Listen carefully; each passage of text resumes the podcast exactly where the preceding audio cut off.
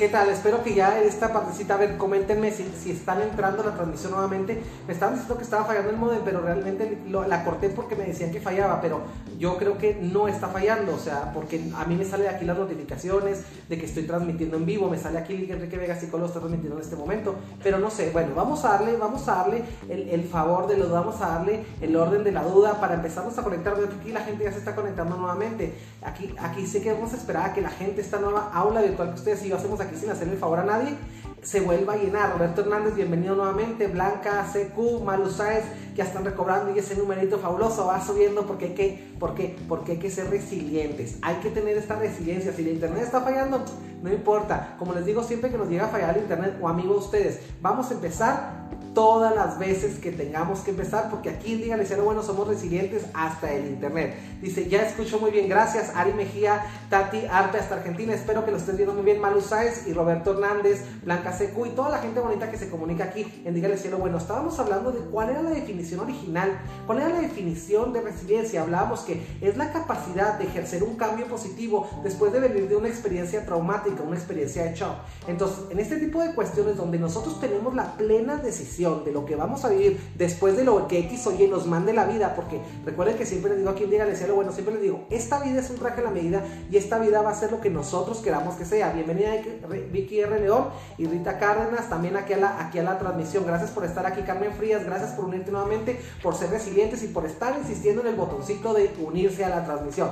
Gracias, o sea, les decía, ese tipo de, de cuestión en donde nosotros tenemos albergada la versión de la vida que papá y mamá nos da y que de pronto vamos viendo que no nos funciona cuando ya somos grandes o que simplemente nos ocasiona cierto X o Y tipo de dolor emocional. Esa cuestión en la cual nos vemos inmersos en una indefensión aprendida porque pensamos que nada, que nos empezamos a victimar, por supuesto, porque pensamos que nada, nada, nada de lo que vivimos es resultado de lo que hemos hecho y que nada de lo que vivimos merecemos y que la vida es injusta y que yo no tengo la posibilidad de acabar con los problemas de mi vida. Y cuando nos empezamos a poner en ese plan de víctimas, lo único que hacemos, les decía ahorita, es reafirmarnos un sentimiento de no valgo, no soy, no existo, no puedo, no, no merezco y todos esos, esos conceptos tóxicos que no deberían de tener cabida en nuestra mente. Gracias Cristina Jares por unirte a la transmisión nuevamente. Entonces, qué interesante, qué interesante es todo esto porque la resiliencia, fíjense, la resiliencia como el brazo derecho del avance. Y ustedes van a decir, siempre que hablas de algún tema te sales con, sales con que el brazo derecho de es esto. Es, fíjense, fíjense que sí, porque de pronto el brazo derecho siempre les digo por qué. Porque les hago la analogía del brazo derecho, porque si lugar a dudas, el brazo derecho es una herramienta súper importante que tenemos los seres humanos. Entonces, qué, interesante que el brazo derecho de la abundancia, por ejemplo, es el agradecimiento. El brazo derecho de la felicidad es el amor propio. El brazo derecho de, la salud emocional es el, es el manejo de las emociones. Ahorita más a rato les voy a dar 14 puntos que, que, son señales de que indican que eres una persona emo emocionalmente inteligente. Se los voy a dar ahorita más al terminar antes de que termine la transmisión. Muchas gracias Carlos Daniel Méndez también. Bienvenido a la transmisión y Alicia Arredondo. Gracias por unirte y ser resiliente y estar aquí nuevamente con nosotros aquí en Dígale a lo bueno en esta maravillosa noche de miércoles de los últimos ya miércoles de octubre del año, de, perdón, sí, de septiembre del año 2020. Entonces, la definición es tener la capacidad de salir tener la capacidad de salir de un bache emocional y crearnos un, un, cambio, pero un cambio positivo, digo, porque de pronto hay gente que se le muere un hijo, hay gente que y se vuelve drogadicta, o hay gente que se queda viuda y se vuelve un desmadre, o hay gente que, que se vuelve viuda y abandona a sus hijos, hay gente que se divorcia y se divorcia de la esposa y se, del esposo y se divorcia de los hijos, es decir, no tenemos una resiliencia, tenemos esa piel como, esa piel como muy delgada, donde luego, luego la vida nos hace sangrar al primer empujoncito, entonces vamos hablando de, la, vamos hablando de las cosas como son y vamos entablando este diálogo de calidad, este diálogo de veracidad, ¿por qué? Porque la vida es veraz y la vida es una realidad, recuerde siempre, siempre que usted idealice algo, al, al, efecto en que usted idealiza algo, se va, se va a poner en una especie de victimización, es decir, va a sufrir, le va a ser insuficiente. El día que usted idealice algo, lo va a convertir en perfecto y créame una cosa, perfectos no hay. Dice, ah, me está doliendo, me está doliendo, así me siento. Fíjate qué interesante, qué interesante reconocernos, qué interesante que tu resiliencia tiene que ser un músculo practicado, tu brazo derecho súper fuerte para, para contener.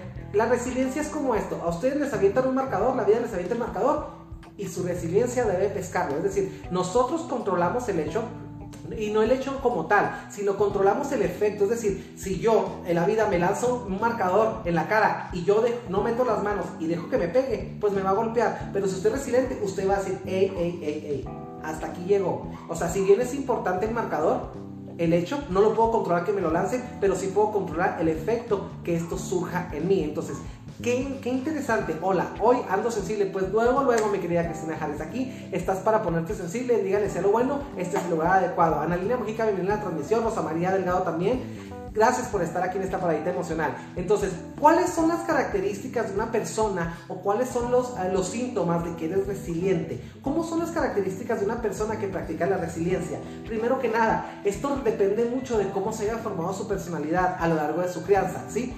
Qué interesante porque cómo se forma la, cómo depende mucho todo desde la infancia. La infancia, como siempre les digo, la etapa más vulnerable de una persona, la, etapa donde construimos versiones, mitos, mentiras, pretextos, heridas, mierda, basura y todas las cosas que a veces son meramente tóxicas. Entonces, esta parte de ser la víctima siempre nos va a dejar mal parados. ¿Cómo tendría que ver, cómo, tendrían, cómo serían las características de una persona resiliente? Pues las características dependiendo de su, de su núcleo familiar, depende de cómo haya visto que se resolvían las cuestiones amorosas, cómo se resolvían las cuestiones económicas, cómo se resolvían las cuestiones de, de, incomodidad, en donde, no sé, si vemos un, papá que eh, tenía un problema en el trabajo y llegaba y se ponía una súper borrachera, bueno, pues entonces estamos enseñándoles a nuestros hijos que el alcohol es un método de afrontamiento.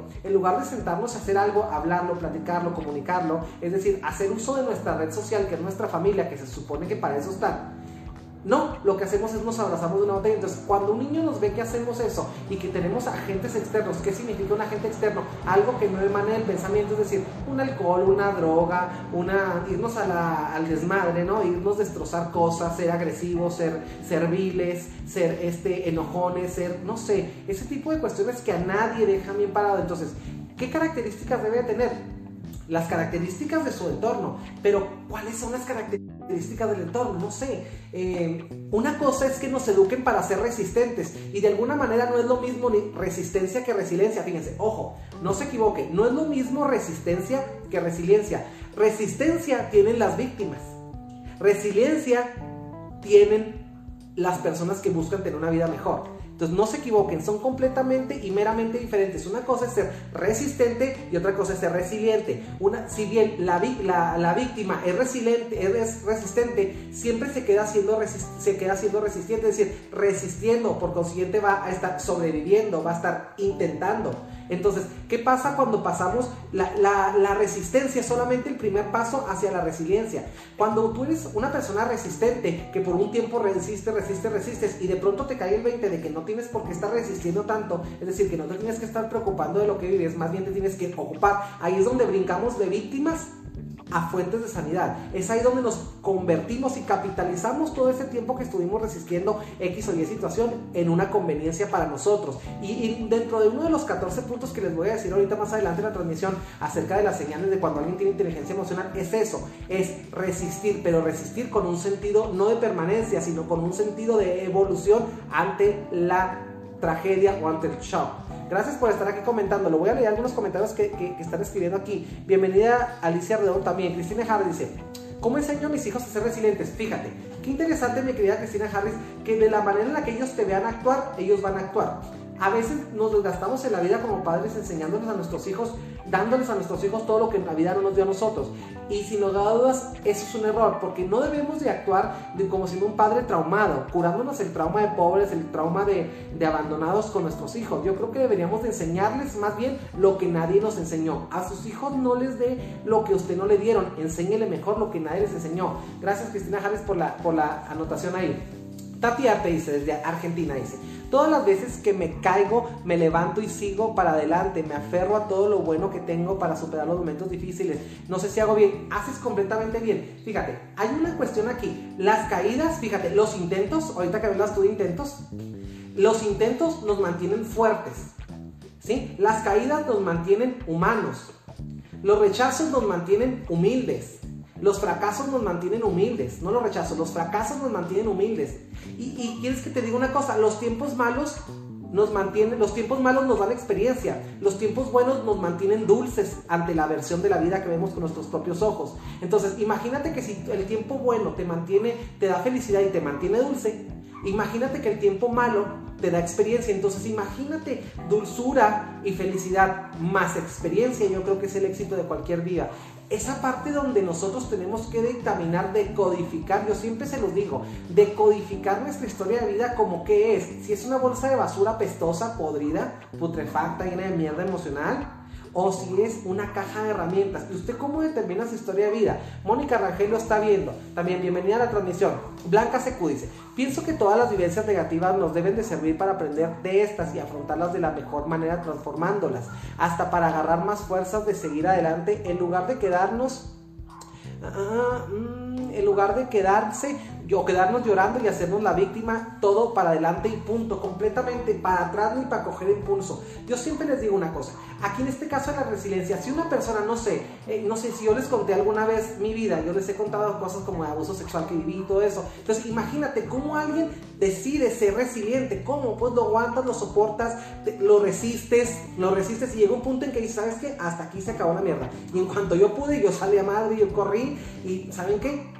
Empecé a escribir mi pluma sin empezar a juzgar cómo me habían tratado. Es decir, yo no internalicé y quiero que tampoco usted no internalice lo que le pase en su vida. Qué, qué, interesante que de pronto olvidamos qué es lo que nosotros queremos, qué es lo que merecemos, qué es lo que valemos y qué es lo que podemos lograr por estar escuchando siempre esa maldita voz sucia de la gente que nos quiso lastimar. Y esa parte de esa, de esa voz adversa que ya después las personas no tienen que, no tienen que molestarse en lastimarnos. ¿Por qué? Porque nos han entrenado para nosotros lastimarnos nosotros mismos. Y de pronto ya somos nosotros, somos víctima y verdugo. Tenemos adentro el verdugo aquí y, somos víctima y verdugo. Entonces, por eso, ¿qué tan importante es el autodiálogo? Hay tres tipos de diálogos, el positivo, negativo y el crítico. Si usted combina el, el positivo y el crítico, pues se va a hablar maravillas de usted. Pero si usted combina el crítico y el negativo, usted se va a decir pura mierda. Y es cuando usted va a decir, no valgo, no soy bonita, no tengo las boobies bonitas, no sé, soy un estúpido, soy una estúpida, me, lo gané, por eso se burlan de mí, soy un idiota.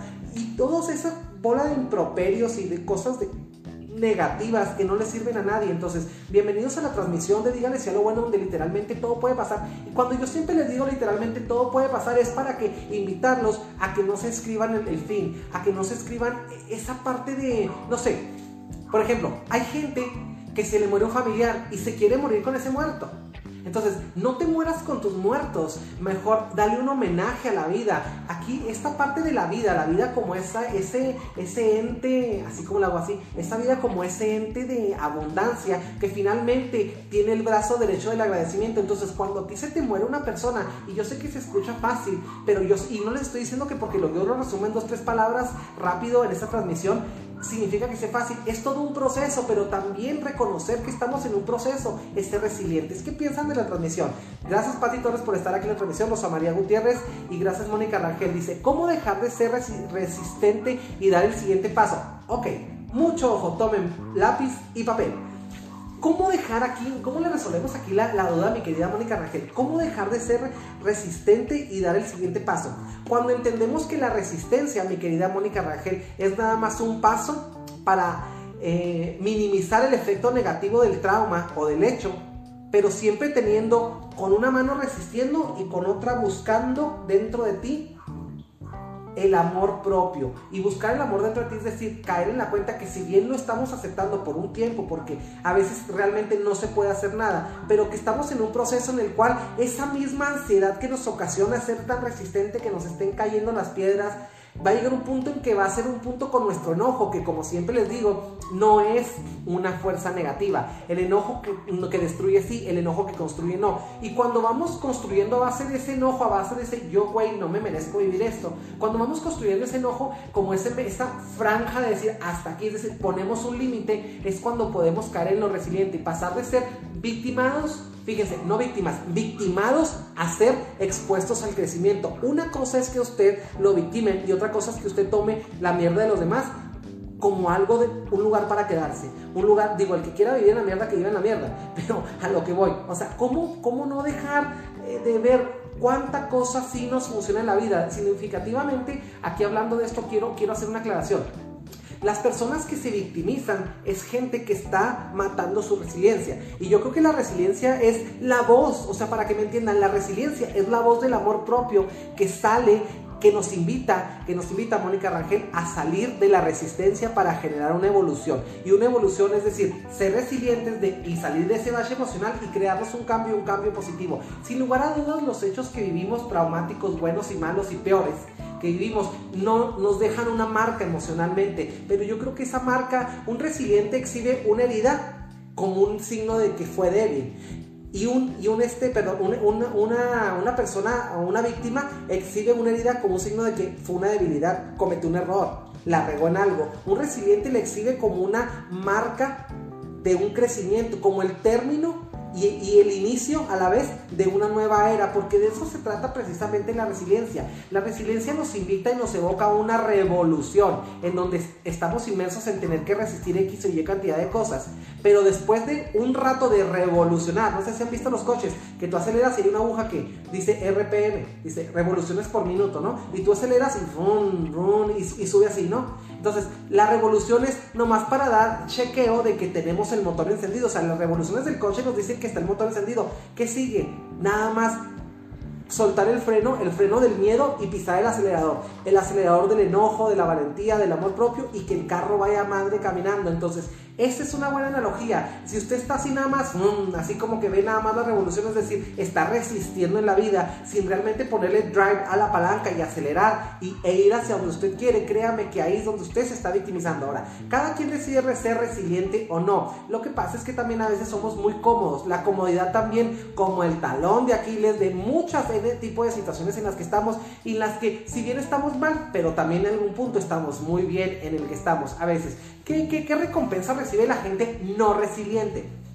La lástima, la compasión, el acompañamiento tóxico, el, pretexto de decir que no, yo no hice nada en la vida porque se me murió mi esposo, yo no hice nada en la vida porque se me murió mi hijo, yo no hice nada en la vida porque me corrieron del trabajo. Si tan solo me hubiera alcanzado a jubilar, yo no estaría en esta parte. No, yo creo que si queremos voltear a ver a todo el mundo eh, para embarrarle la responsabilidad de nuestra existencia, yo creo que va a haber so many people. Hay mucha gente a la que le podemos hacer eso, pero yo creo que no es justo. Buenas noches, mi querida noches, Rosa María Gutiérrez Holguín, Mary bienvenida. Fabi López lo está viendo también. Yasmin Corral, un beso hermosa. Jorge Daniel Cuevas Carrizales dice: Emilia Nájera es el psicólogo chingón, dice, del que te comenté. Escuchándolo te fortalece muchísimo. Gracias por recomendarme, gracias por.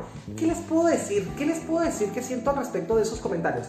Les puedo sentir que siento mucho orgullo, me siento muy contento, me siento. Porque yo creo que de alguna manera todos sabemos de dónde venimos y todos sabemos de qué historias hemos librado, qué batallas hemos llevado a cabo. Yo creo que todos sabemos qué fue esa parte donde veníamos rotos, ¿no? Donde, y si no veníamos rotos, de donde nos rompieron, ¿no?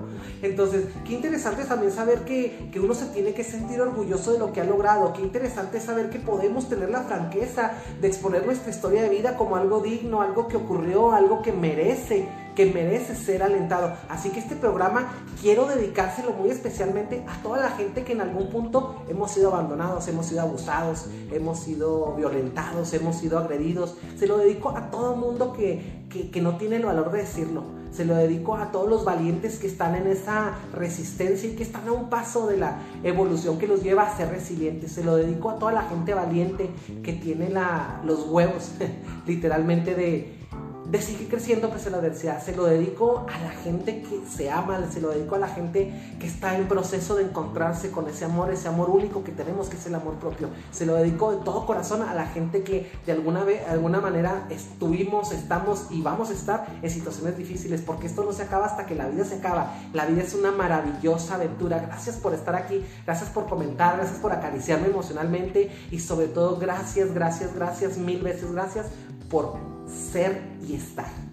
Qué interesante, ¿no? Ahora, ¿cómo, ¿cómo, enseñamos a nuestros hijos? Esas son las características, dependiendo del, tipo de, crianza que nos dieron, el suceso, el trauma, el esfuerzo, de ver cómo... Em, ¿Cómo nos dijeron que se resolvía la vida? ¿Cómo, ¿Cómo, nos dijeron que se resolvía la vida? Entonces, ¿cómo, ¿cómo enseñar? Una vez que ya sabemos las características de esa persona resiliente, cómo luce, a qué huele, cómo se ve, cómo interactúa. Ahora vamos viendo ¿Cómo enseñarles a nuestros niños esa fase de la resiliencia? Esa fase, no sé, primero que nada, darle una seguridad. Primero que nada, eh, decirle que se le ama. Primero que nada, mostrárselo con un hecho. Es decir, número dos, tener congruencia como porque de pronto, ay, yo te quiero mucho, mi hijo, pero no te veo en un mes, ¿no? Y no tengo tiempo para ti porque me voy a trabajar, o no tengo tiempo para mí porque quédate con mi abuelita, con mi abuelita porque ya me voy al baile, o porque ya me voy a la putería, o sea, qué interesante es eso, o sea, cómo a veces creamos mm, como dobles vínculos y hacemos que nuestros niños, eh, que son seres humanos, que son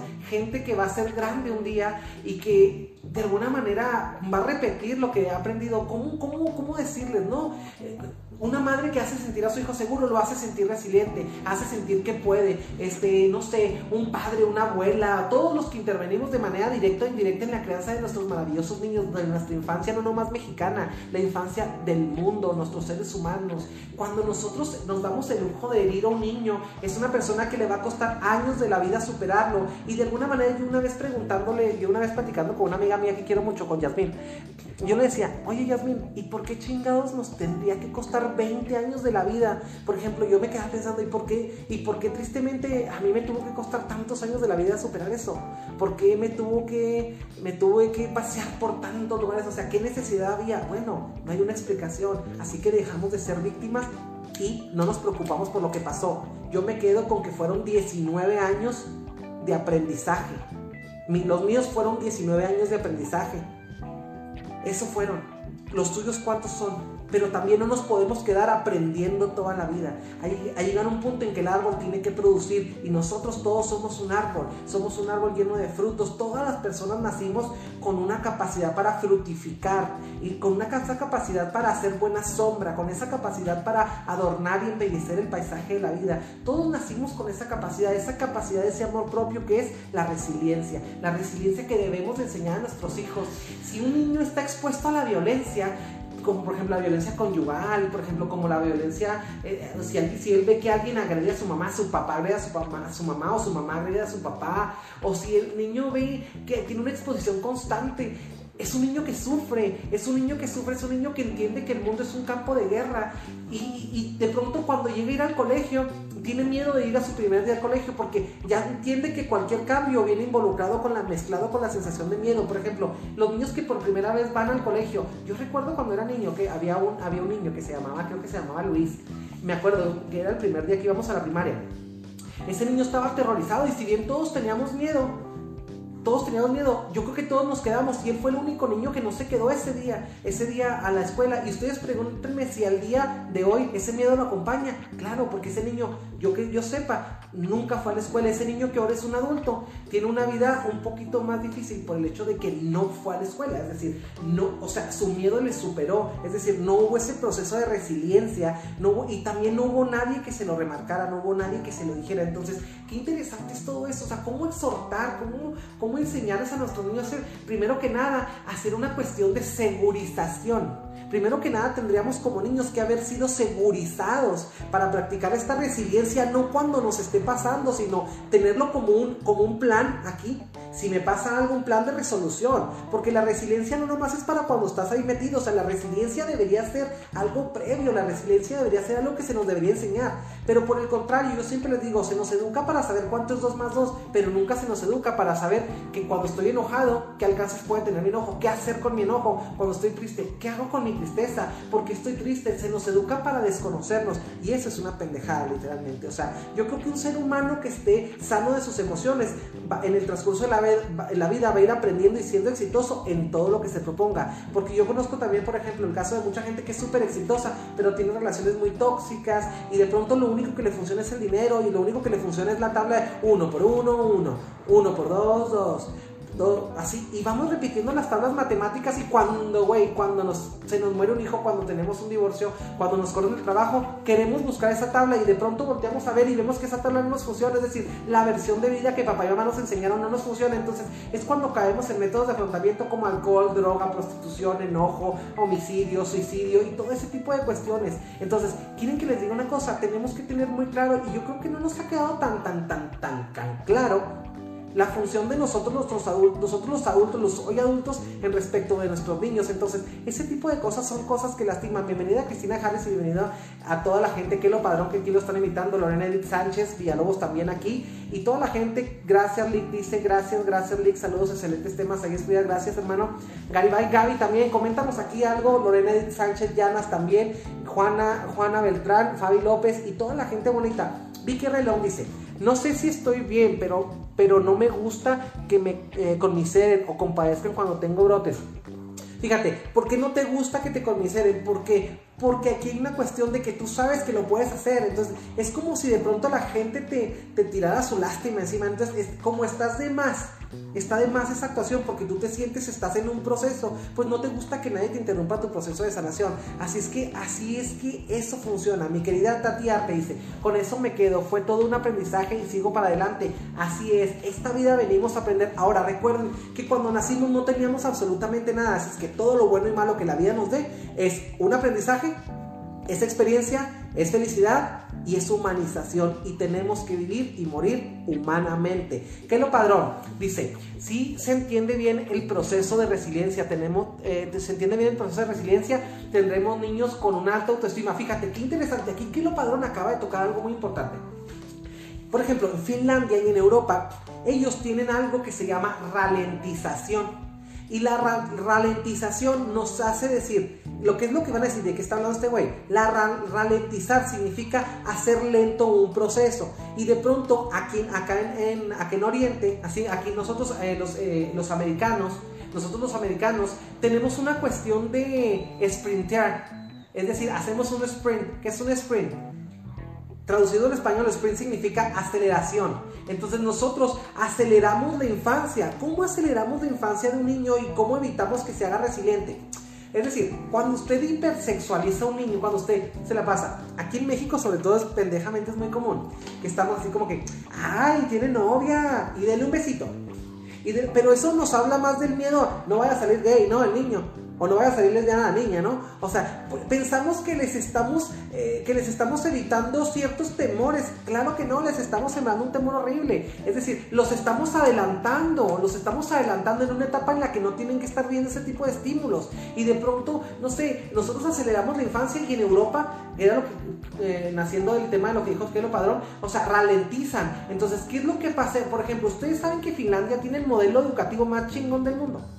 Porque en Finlandia se les promueve la persona a continuación del intelecto. Y de pronto tenemos niños que, híjole, de pronto vemos que el finlandés ganó no sé qué y que el primer lugar es no sé qué. ¿Pero por qué? Porque son niños que han sido ralentalizados, es decir, se les ha hecho alentado el proceso que disfruten la vida y que disfruten el proceso de maduración, es decir, que maduren a su tiempo. Al contrario de la gente, de la gente, los aquí nosotros los occidentales, que nosotros estamos, vivimos en un estrés así económico, así de que vamos y dale y que hoy sale y de repente decimos, híjole, qué rápido se va esta semana. Pues, ¿cómo chingados no sale rápido la semana? Si todo el mundo anda corriendo, si vemos gente correr por todos lados, gente que ni disfruta la comida, que se mete la comida a la boca, mientras que su hijo entiende que tiene que comer a madre que no se merece un tiempo para darse una sana comida. Entonces, ¿cuántas cosas, cómo evitamos a veces eh, tantas cosas buenas? Y cómo, cómo a veces eh, no segurizamos a nuestros hijos, cómo les decimos que el mundo es un lugar inseguro, cómo creamos entornos insalubres,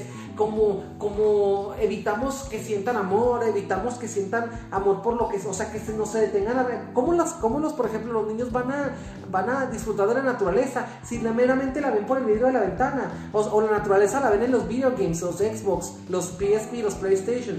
Que, con los que están jugando, o sea, conocen un árbol ahí, o sea, son niños de atmósfera. Entonces, qué interesante que le estamos quitando esa ralentización a nuestros hijos, a nuestra infancia. Es decir, no los estamos educando para ser resilientes. ¿Por qué? Porque no van a saber cómo actuar cuando recién, o sea, esa gente que se pierde del espectáculo de lo que es la vida se desensibiliza acerca de las necesidades del entorno y de las propias. Entonces, cuando, una, cuando, usted, cuando usted hace un sprint, cuando usted sprintea a una persona, es decir, le acelera una etapa, lo hace madurar a huevo, lo hace madurar a huevo significa para la gente de otros países significa fuerzas. Entonces, lo hacemos más fuerte y cómo nos herimos y cómo nos herimos también nosotros mismos. Ahora, dejemos de hablar de los niños. ¿Cómo nos herimos también nosotros cuando ni siquiera somos capaces de disfrutar a plenitud lo que estamos logrando? Y de pronto la gente piensa que trabajar, trabajar, trabajar, trabajar, trabajar, pero trabaja, eh, de pronto el trabajo se vuelve un lugar donde está prohibido disfrutar. Y esa es otra mentira que nos estamos diciendo. Recuerda que quien diga decía lo bueno siempre les rompemos un mito. O sea, si el trabajo te quita vida, no es un buen trabajo. Al contrario, el trabajo te tiene que hacer sentir más vivo que nunca, pero volvemos a lo mismo.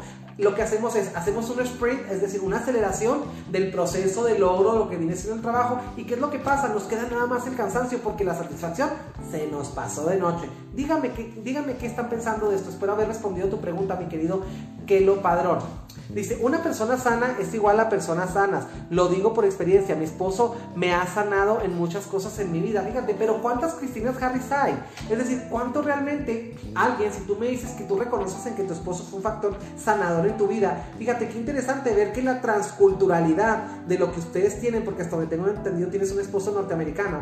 Este, bueno, norteamericano no, porque los mexicanos también somos norteamericanos.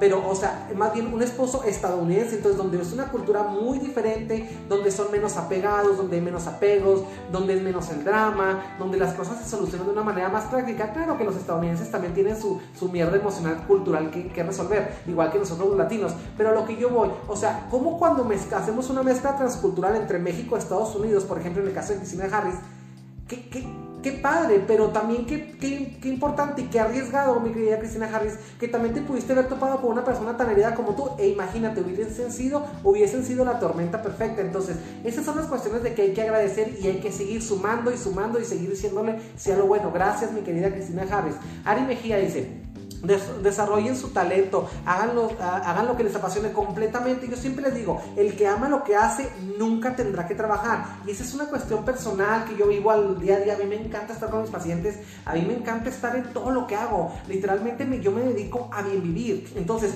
esa parte de, que yo quiero transmitir ese mensaje, ustedes van a decir, ¿y este güey por qué se da cita todos los lunes, miércoles y viernes a las 8 de la noche con una mamada de dígale sea lo bueno, donde todo puede pasar? Pues porque realmente es una cuestión de responsabilidad responsabilidad social. Es una cuestión de, si tú tienes, albergas en ti una cuestión de verdades que causan sanación, es decir, porque ya las probaste en ti mismo y en los pacientes que tienes, ¿por qué no compartirlo con el mundo? Es decir, aquí está, yo se los regalo agárrenlo el que quiera, ahora les pertenece a ustedes, pero aquí hay una cuestión, hay una cuestión de corresponsabilidad. Una vez que lo sabemos, ya no nos podemos hacer pendejos y decir, es que yo no sabía, es que me equivoqué por esto, es que me equivoqué por otro. No, yo creo que tendríamos que tener una clara y sabia posición de albergar valores y albergar valor y albergar sobre todo reconocimiento emocional, que es el primer paso para ser inteligentes emocionales. Por consiguiente, la inteligencia emocional como ese ingrediente chispa, ese ingrediente extra que deberíamos de tener para crear mejores mundos, mejores sociedades sobre todo mejores culturas. Dígale sí a lo bueno.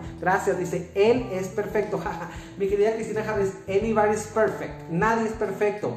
Más bien, él es realista. Recuerden, siempre que ustedes idealicen algo, van a sufrir. Cuando ustedes vivan en la realidad de algo, sea como sea la realidad, ustedes van a sanar. Así es que vamos a darle. dice, Tati, dice Tati Arte, dice, soy docente y me encanta enseñar, no me genera esfuerzo. El que ama lo que hace, mi querida Tati, Argentina Arpe jamás tendrá que trabajar. ¿Qué, te interesa? qué interesante, ¿no? Entonces vamos hablando las cosas como son. Ahora, la segurización y qué significa segurizar. Más allá de crear un ambiente seguro, más allá de ser una madre confiable, un padre confiable, un abuelo confiable, un tío confiable, más que nada es decirle a, a la gente que, a los niños que apego no es amor. Enseñarles que apego no es igual amor, porque el amor se convierte en apego cuando el amor ya se necesita. Cuando necesitamos a alguien, ya no tenemos amor por él, tenemos un apego. Perdón, porque el apego tiene como base principal el te necesito.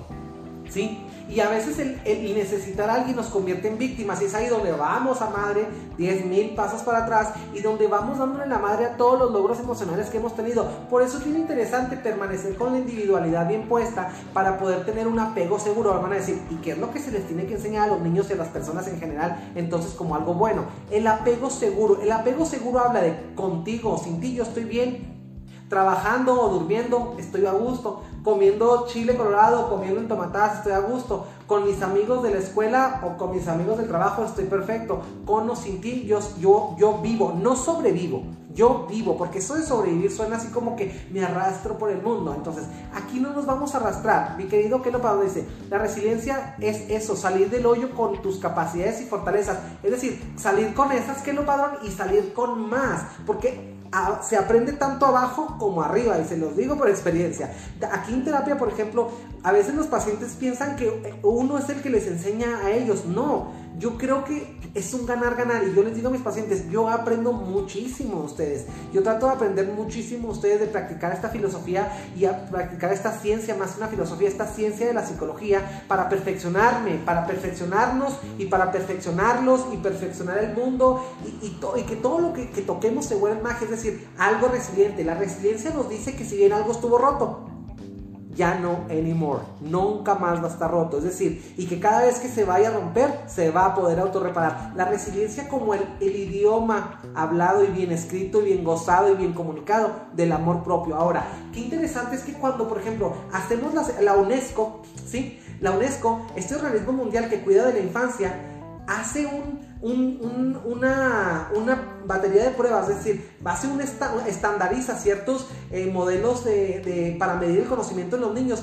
se da cuenta que los países europeos tienen una inteligencia emocional super alta, es decir, salen súper bien en las pruebas y no porque sean inteligentes en lo práctico, simplemente porque primero se les promovió la inteligencia emocional. Y se los vuelvo a decir, una persona que posee inteligencia emocional es una persona que va a ver el reto como lo que es, sin exagerar, va a ver como el, reto como lo que es, sin temer ¿Y qué, quiere decir esto? Que se va a mirar de cara a cara con el reto y lo va a brincar. Cuando nosotros encontremos el equilibrio emocional, ¿qué significa el equilibrio emocional? La salud, es decir, la perfecta armonía entre nuestra inteligencia práctica y nuestra inteligencia emocional, eso va a ser la plenitud de la humanidad. Y eso es algo de lo que los, eh, ah, expertos en la salud, los que hacemos terapia, los que hemos estudiado esto por años y que nos dedicamos a esto, tenemos una conciencia mucho más y una visión mucho más amplia. Entonces vamos hablando las cosas como son. Sería reconocer nuestras fortalezas y debilidades completamente. Hay que reconocer para qué soy bueno y, y para qué es lo que estoy en proceso de ser bueno. Porque aquí no hay bueno ni malo. Aquí las cosas son como son. Todos estamos un proceso. Entonces,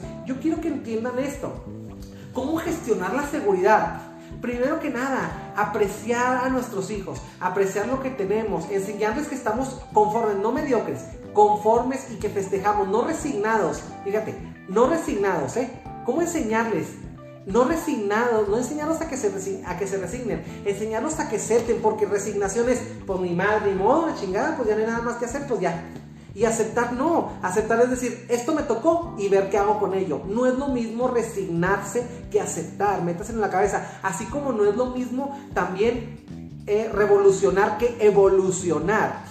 Revolucionar es partir de un cambio, es decir, entrar en un, en un trabajo emocional en un trabajo de salir del área de confort y de quedarse durante un tiempo dando vueltas en nuestro propio eje hasta alcanzar una velocidad que nos, que nos llegue y que nos aviente hacia lograr una evolución. La evolución es el resultado que queda permanente de haber revolucionado. Y la pregunta para ustedes en esta magnífica noche de septiembre, ¿y ustedes en qué han revolucionado? Si ustedes se encuentran revolucionando, es decir, si ustedes se encuentran en una cuestión de un duelo no resuelto, se encuentran en una cuestión de un llanto incontrolable, se encuentran en una cuestión de una depresión, ustedes están revolucionando evolucionando. Porque de alguna manera la depresión es una más, es una etapa. Pero no, no puede ser un estilo de vida. No puede ser un estilo de vida. El aprendizaje es nada más una etapa para después lograr. No nos la podemos pasar aprendiendo. Digo, yo tengo una, una conocida que se la pasa en la escuela y en la escuela y en la escuela y ya va, creo que por el doctorado en psicología, güey, pero en la vida ha dado terapia. Entonces, ¿cómo, te explico que esa cuestión y a qué horas vas a producir, no? Entonces, qué interesante que, que cómo a veces eh, evitamos por medio del avance, simulamos un avance, y eso también es otra pendejada de la que les quiero hablar. O sea, simulamos un avance, estoy avanzando, estoy, estoy revolucionando, dame 50 años, estoy revolucionando. No, güey, o sea, ¿cómo te explico que la revolución siempre tiene obligadamente, tiene que culminar en un proceso de evolución? Sino es un proceso para hacerte pendejo. Eso es todo lo que podría decirles al respecto. Sara Marroquín dice, me encanta esto porque muchas veces nos, eh, nos eh, dice enseñar y otras tantas aprender. Exactamente, nos invita a enseñar, nos invita a aprender. Todos somos, podemos ser luz del mundo y sal de la tierra, todos podemos ser juez y parte, todos podemos permitir que alguien nos enseñe algo y también permitirnos enseñar algo. Es decir, mi querida Blanca Secu dice, yo lo interpreto así. Dígale si lo bueno igual a herramientas para saber llevar una vida mejor. Muchas gracias, hermosa. Te mando un beso. Es decir, esto lo hacemos de esa manera. Eso lo hacemos con el corazón. Siempre yo les digo, y fíjense que yo me he escuchado cuando termino de hacer la transmisión, no sé, me prendo un cigarro y me pongo aquí a tomar algo. Y me quedo pensando, voy a escuchar el programa y cuando escucho que soy tan repetitivo en la, en la parte esa de bienvenidos a Dígale lo bueno, donde todo puede pasar, este sala virtual donde ustedes y yo, sin hacerle el, y todo el trayecto que ya se conocen, es decir, remarcarles donde que nadie les haga el favor y que ustedes no le intenten hacer el favor a nadie. Nadie le hacemos el favor a nadie, todos somos de igual a igual, todos parados desde el amor, como, como se supone que debemos de actuar, y donde nadie son gente de segunda clase, donde todo puede pasar, no decir, donde todo puede pasar porque mientras estemos vivos todo puede pasar. Ese, ese verbo, ese eh, eh, speech que les aviento cuando es introductorio, es un speech que quiero que sea como un tipo de anclaje donde no interrumpan el ciclo de la abundancia, donde pares en el banco más alto, que la gente lo vea, del mejor espectáculo, respete para que lo respete. Todo ese tipo de cosas son cosas que a mí me gustaría tatuarles aquí en la frente, para que todo el mundo viera lo que profesamos y sobre todo que a nosotros nos quedara bien claro qué es lo que tenemos que dar a este mundo. Buen punto, dice mi querido Kilo Padrón. Gracias. Dice, hay personas que se toman la ansiedad como un estilo de vida y es cierto, como dices, completamente, güey. O sea, ¿cómo te explico, mi querido Kilo Padrón, que la tristeza es nada más, es nada más, escúchame bien, ¿eh? es ese método adaptativo hacia un desagrado, hacia una pérdida, hacia una pérdida del mundo ideal, de un mundo ideal, es decir, de la caída de una expectativa, ¿sí?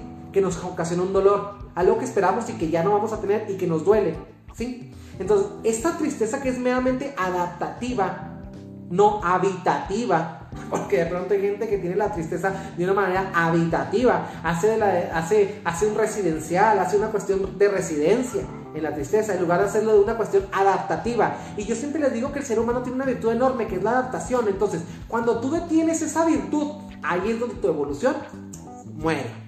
Entonces, gracias por estar aquí esta noche en el programa. Entonces, ¿cómo gestionarla? Pues ayudarlo a vivir mejor. ¿Cómo gestionar esa segurización en nuestros niños, en nuestros abuelos, en nuestras personas? Simplemente ayudarlos a vivir mejor, es decir, aportando, compartiendo, abriéndose. Ahora, ralentizando, ralentizando que ralentizando las cosas buenas y haciendo un sprint de las cosas malas. Es decir, que lo malo pase rápido y le, ponemos, le metemos turbo, le metemos toda la pata el acelerador hasta adentro, hacemos un sprint en, en las cosas desagradables, es decir, las vivimos, las, dejamos atrás y ralentizamos la felicidad, es decir, disfrutamos el bocado de la hamburguesa que nos estamos comiendo, aceleramos el proceso de pérdida para volver a tener, a enlentecer el proceso de la ganancia y donde nosotros vamos a jugando a la, a la, cuestión que nosotros queremos, jugamos a lo que esta vida va a ser lo que nosotros queramos. No se pierda de esa cuestión. Nunca se sienta eh, con un, el pretexto de que porque se le murió una persona, que porque lo corrieron de un trabajo, que porque tiene una enfermedad. No tenemos, eh, eh, no tenemos, vaya, Nadie tiene la cuestión en sí dentro de sí mismo, nadie tiene el derecho de tirarse. Nadie tenemos el. Porque sin lugar a dudas, para eso existen los mecanismos de afrontamiento, para eso existen los psicólogos. Es decir, si usted voltea a su alrededor, se va a dar cuenta que hay más cosas que la desgracia que trae en la cabeza metida. Si usted se da cuenta que un hijo se le murió, pues me imagino que tiene que tener una cuestión de que usted sigue siendo padre para los demás y los demás qué oiga. Y los demás como que, como que, como que, ¿dónde quedaron? O sea, no nos podemos morir con nuestros muertos, es decir, tenemos que hacer un homenaje a la existencia, porque la gente siempre le digo, no se muere cuando se muere físicamente, no se muere cuando esto se muere, la gente se muere cuando lo olvidamos. Y cuando lo olvidamos, ¿saben cuándo es? Cuando hacemos sentir que todo lo que vivimos no sirvió de nada, cuando atentamos contra el sentido de la vida que es el ciclo sin fin, es decir, cuando atentamos contra la abundancia, cuando atentamos contra el color, la luz, la forma, el frío, el calor, es decir, todas esas cuestiones que nos indican que aún no hemos muerto. Entonces, si usted todavía siente frío, calor, si usted todavía siente llanto, todavía siente enojo, quiere que le informe una cosa, usted sigue vivo, siga siendo resiliente. Estamos en un proceso. Ahora, les voy a dar unos puntos que me encantan porque ¿cómo saber cuándo somos resilientes? ¿Cómo saber cuál es la gente resiliente? ¿Cómo saber eh, esta cuestión de qué actitudes tenemos? Ahora, número uno, la primera actitud, son 14, les voy a dar la primera. Número uno, cuando hacemos algo, cuando, no sé, cuando realizamos metas, cuando, cuando realizamos un esfuerzo por salir del bache emocional, es decir, cuando manejamos la euforia y el enojo a nuestro gusto, cuando manejamos las emociones, cuando nos conocemos, cuando somos firmes ante el capricho de quedarnos echados diciéndonos que ya no vale la pena seguir, cuando permanecemos firmes y decimos, no, claro que me gustaría quedarme echado, claro, pero no lo voy a hacer cuando nos rechazamos a esa parte de esa mediocridad emocional, cuando rechazamos ese capricho ajeno o propio para seguir avanzando, cuando rechazamos ese capricho de me quiero quedar echado en la vida. Bienvenidos a la transmisión. José Rodríguez Espinosa también y Alicia Redondo dice, qué tremenda lección para mí. Gracias, muchas gracias. Un abrazo, un abrazo hermosa y un beso a la distancia. Gracias por estar aquí. Buenas noches, José Rodríguez. Entonces, el primer paso de las, una de las primeras 14 señales que te dicen, si eres inteligente no es hacer algo, realizar esfuerzo, esforzarnos, eso es una. Ahora, otra, tener pensamientos propios, es decir, yo siempre les digo que adiós a las fe ciegas Adiós a la negación de la fe, pero también es tan peligroso no tener fe como tener una fe ciega. Adiós a las obediencias perfectas. Adiós a, ser siempre un seguidor. Yo siempre digo, aquí nadie sigue a nadie, somos colaboradores, no somos seguidores.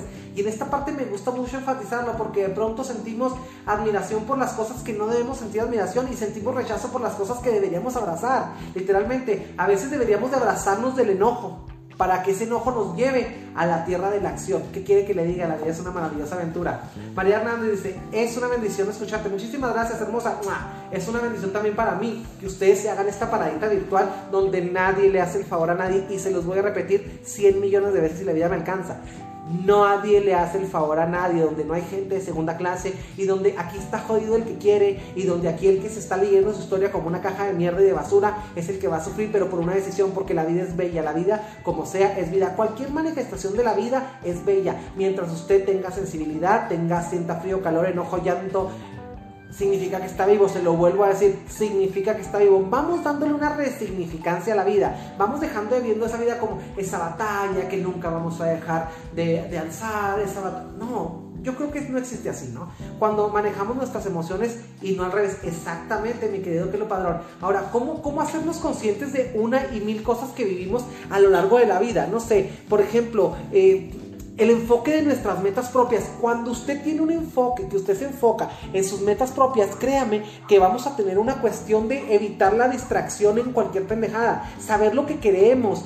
ser realistas en cuanto al dinero, a la experiencia, a las emociones, al amor, categorizar y priorizar. Ese es el tercer punto. Enfoque en las metas. Cuando usted tiene un enfoque en una meta propia, usted está categorizando y está priorizando, está, tiene una meta, es decir, cuando usted le pone fecha a sus sueños, usted es una persona resiliente cuando usted le pone fecha a sus sueños, los convierte en metas, los convierte en planes, porque si no, el sueño en sí en ningún lado está materializado. Yo creo que todas las cosas que nos rodean en la naturaleza y, y en el mundo físico nacieron el pensamiento, es decir, pero tuvieron que tener una fecha de fabricación, es decir, como las fechas que les ponen a los yogur, fue fabricado tal día y fue, ya no sirve tal día. Entonces vamos hablando las cosas como son y vamos dejando de, de victimizarnos y vamos dejando de tener ese, ese contacto con la idealización. Ahora, otro, leer, híjole, este me encanta. Porque leer, ¿por qué creen que leer nos hace darnos una fiel y ferviente señal de que somos inteligentes? Porque la lectura es la apertura a nuevos campos de acción, es la apertura al nacimiento de nuevas invenciones, de nuevas intenciones también y de nuevos planes de hacer. Cuando nosotros leemos, el lóbulo frontal ¿sí? se llena de imágenes. Cuando nosotros leemos, el lóbulo frontal se llena de imágenes y crea nuevas realidades. Cuando nosotros leemos nuestro lóbulo occipital, ¿sí? Asume símbolos, es decir, le, le, da una significancia a la imagen que el lóbulo frontal hizo y el occipital la simboliza, es decir, le da un significado. Por consiguiente, nuestro lóbulo temporal, que es otra parte de las tres áreas del cerebro que se estimulan intensamente cuando usted lee, sí, aparece, crea una voz y una voz que suma, una voz que habla en función del símbolo que a su vez apoya la imagen Acuérdense, el lóbulo, el lóbulo frontal, el lóbulo occipital y el temporal, las tres áreas que podemos engrandecer cuando leemos. Por eso la lectura es una cosa increíble. Ahora, somos mentalmente más veloces cuando leemos, por consiguiente, nuestra capacidad de ser resilientes y nuestra capacidad de abonar y de resolver es mucho mejor. La otra, ahorrar. Híjole, hay gente que me dice, ¿y qué tiene que ver el dinero con la resiliencia? Güey, déjame que les explique. Ahora, Sara Marroquín dice, hay personas que de tanto escuchar, tú no puedes, eh, tú no puedes, no lo vas a lograr. El instinto de sobrevivencia nos hace salir a flote y se llama también una parte de la resiliencia. Completamente, fíjate, la sobreexposición, es decir, la resistencia a los no. Es decir, cuando tú te resistes a, a tantos no, llega un punto en que es como si yo te diera sopa de fideo todos los días te doy sopa y sopa y sopa, llega un punto en que me la vas a aventar en la cara. Entonces, gracias por dar, y te vas a levantar y te vas a ir, gracias por darme sopa todos los días. Si te refieres a eso, a veces nos dan mierda todos los días. Y si esa mierda que nos dan todos los días, o nos dieron mierda todos los años que nos dieron, o ese abuso, ese maltrato, ese golpe que nos dieron todos los días, nos hizo estar aquí donde estamos, gracias a ese maestro, el maestro del golpe. Así es que vamos aprendiendo, pero también que no se nos haga un gesto de vida o un hábito de vida esperar siempre a que nos den un golpe, un golpe, un golpe, un golpe durante años para poder hacer algo. Es decir, tenemos que tener un mejor afrontamiento. Es decir, la resiliencia no invita a siempre estar victimizándonos y siempre estar resistiendo como el pendejo eterno. No, nos habla de que tenemos que una vez que aprendemos algo por medio de un dolor, tenemos que capitalizarlo y sobre todo hacerlo un método de afrontamiento permanente. ¿Qué quiere que le diga? La vida es una maravillosa aventura. Bienvenida Viviana Soto Cristina Harris. Piénsalo, siéntelo y créalo completamente. Luli Barbo, bienvenida a la transmisión, hermosa, gracias. No te había visto aquí conectada, pero es un gusto verte aquí, mi querida amiga. Ahora, curiosidad. ¿Cómo la curiosidad mata al gato? ¿Por qué la curiosidad mata al gato? Pues el gato es arriesgado y cuando uno es arriesgado, corremos el riesgo de que la curiosidad nos mate, pero nos mate la ignorancia. Y, ese gato lo único que, la, esa curiosidad mató al gato, fíjense, esas frases estúpidas que nos cuartan la intención de imaginar, que nos cuartan y que siempre la curiosidad mató al gato. ¿Cuántos dichos hay tóxicos? ¿Quieren que les diga una cosa? ¿Saben qué fue lo único que mató al gato? Le mató la ignorancia, la curiosidad, lo único que le mató al gato fue la, la, ignorancia, porque por curiosidad pretendemos, retenemos, detectamos, nos hacemos ávidos en los detalles, por curiosidad grabamos imágenes, por curiosidad avanzamos, por curiosidad... Digo, nadie estudia lo que no le causa una curiosidad. Y curiosamente la gente que no tiene curiosidad en su propia carrera es una gente que sufre su, profesión. Es esa gente que le cuesta mucho trabajo levantarse porque cuando tú tienes una cuestión de, de curiosidad, hay asombro y la capacidad de asombro es un ingrediente primordial para la felicidad. ¿Qué les parece? María Martínez, tengo que conocerte en persona. Claro, el día que gustes, hermosa, te mando, te mando un beso. Me encanta tu energía. Gracias, hermosa. A mí también me encanta que estés aquí. Gracias por estar, por ser y estar. Ahora, cuidar sus descansos. Otra cosa. Una persona que no cuida su descanso también le va a ir afectando un poquito la resiliencia. ¿Por qué? Porque si la resiliencia es un método de afrontamiento y para cuando tenemos que afrontar la adversidad o la ingratitud de la vida, lo que dirían mucha gente, no, la ingratitud de la vida, es tenemos que estar bien dormidos, tenemos que estar bien comidos, tenemos que estar hasta bien cogidos para que me entiendan. Tenemos que estar bien comidos, bien cogidos, bien divertidos, bien reídos, bien, bien, bien bañados, bien guapeados, bien festejados, bien todo. Entonces, qué interesante todo eso. Ahora, otro, concentración. La gente que demuestra ser más inteligente es porque tiene una alta concentración, es decir, se puntualiza. Ahí dice, ahí, ahí dice puede mantener su interés en lo que realmente es bueno y puede mantener su interés de alejarse de lo que les resta, de lo que le resta, lo que es tóxico. Ahora, conocen, se conocen súper bien. Es esa gente que, como está concentrada, que tiene un, un, poder enorme de concentración, puede concentrarse en él mismo primero que nadie. Es esa gente que se pone en primera persona. Entonces, vamos a hablar las cosas como son. Bienvenida Maribel Urueta a la, a la transmisión. Gracias por estar aquí, no te había visto tampoco a ti, pero me da mucho gusto que diferente gente de diferentes países esté sumándose aquí y sobre todo México lindo y querido, Chihuahua y toda la gente los municipios y todos los 67 municipios, ojalá y estuvieran aquí. Gracias por estar aquí. Ahora, ser respetuoso, esa es otra parte. Una persona que es inteligente, es respetuosa, ¿por qué? Porque tan, tan está enamorada de sí mismo que puede dar respeto y amor a los demás. Es decir, nadie da lo que no tiene y nadie ama lo que no conoce. Y a veces el respeto es lo que a muchas personas les falta por sus hijos, por su familia, por su profesión, pero sobre todo por sí mismo. Una persona que no se respete es una persona que no se conoce. Y si no se ha dado, el, no se ha dado la, el tiempo de conocerse, es porque viven un sprint de acelere que sin lugar a dudas lo va a deshumanizar. Recuerden, el intento, los mil y un intentos que hacemos por ser mejores personas nos vuelven fuertes. Los malos tiempos nos vuelven que ya se los había dicho, los, los, malos tiempos nos vuelven sabios, los buenos tiempos nos vuelven felices y la felicidad nos da dulzura para afrontar la vida. ¿Qué quiere que le diga? Experiencia, dulzura y felicidad, la receta perfecta para seguir diciéndole sea lo bueno todos los días de la vida. Estas, este tipo de cuestiones que, que sí tienen que ser sabidas y que, que realmente alguien tiene que decir y que alguien tiene que propagar. Les pido que repartan el mensaje, les pido que contaminen ahora, que contaminen con algo bueno esta red, que contaminen con algo bueno la humanidad, que contaminen con algo bueno su hogar, que contaminen con algo bueno su paladar, con una rica nieve, con, un, con ese lado rico de la vida que siempre nos involucra, un eterno respeto por nosotros y por todos los que coexisten a nuestro alrededor, de igual a igual, donde nadie le hace el favor a nadie. Ser una persona optimista. Eso también nos falta ser optimista, no perder la capacidad de asombro, focalizar los objetivos parados desde el amor, los, eh, las pérdidas las pérdidas verlas como una ganancia, la pérdida de la ganancia, siempre ir a ver el trasfondo de las cosas y sobre todo estar siempre concentrados en el yo soy, yo puedo y yo merezco. ¿Cuánto tiempo llevamos de transmisión? Aquí mis queridos colaboradores díganme, porque si ustedes, como siempre les digo, si ustedes, mientras ustedes sigan aquí, yo sigo hablando, yo no tengo ningún problema. Mientras no se nos aparte el internet, no hay ningún problema. Les voy a contar una pequeña, una pequeña fábula que me gusta mucho porque de pronto las, a veces aprendemos con el método Fisher Price, juega y aprende, ¿no? Y de pronto tenemos esta cuestión aquí de, de que a veces contándonos un cuento, como diría mi querido Jorge Bucay, que le mando un abrazo donde quiera que se encuentre mi colega psicólogo Jorge Bucay, siempre tenemos ese cuento mal contado y a veces mal aprendemos porque nos mal contaron el cuento y sobre todo aprendimos a mal contarnos el cuento. Y entonces es el cuento que todos los días seguimos teniendo, el cuento de nunca acabar, la desgracia que no tiene fin, la tragedia que nunca se acaba, el sueldo que nunca alcanza, el amor que nunca llega, la casa que nunca acabó de pagar y todo ese tipo de cuestiones donde siempre estamos en una resistencia, pero una resistencia para permanecer siendo las víctimas de nuestra vida. ¿Qué quiere que le diga? Así de descarada, de vulgar y de abrupta es la vida. Y no me voy a retractar por lo que y mucho menos me voy a arrepentir. Así que usted ya sabe que, cómo soy. ¿Para qué me invitas si ya sabe cómo soy? Gracias por decirle si a lo bueno lunes, miércoles y viernes 8 de la noche. Y esta fábula es una fábula que involucra a un muchacho que estaba muy cansado de la vida y que sin lugar a dudas se va a un bosque a meditar. Y se va a un bosque a meditar porque piensa que ya su vida no existe, que no vale madre, ¿no?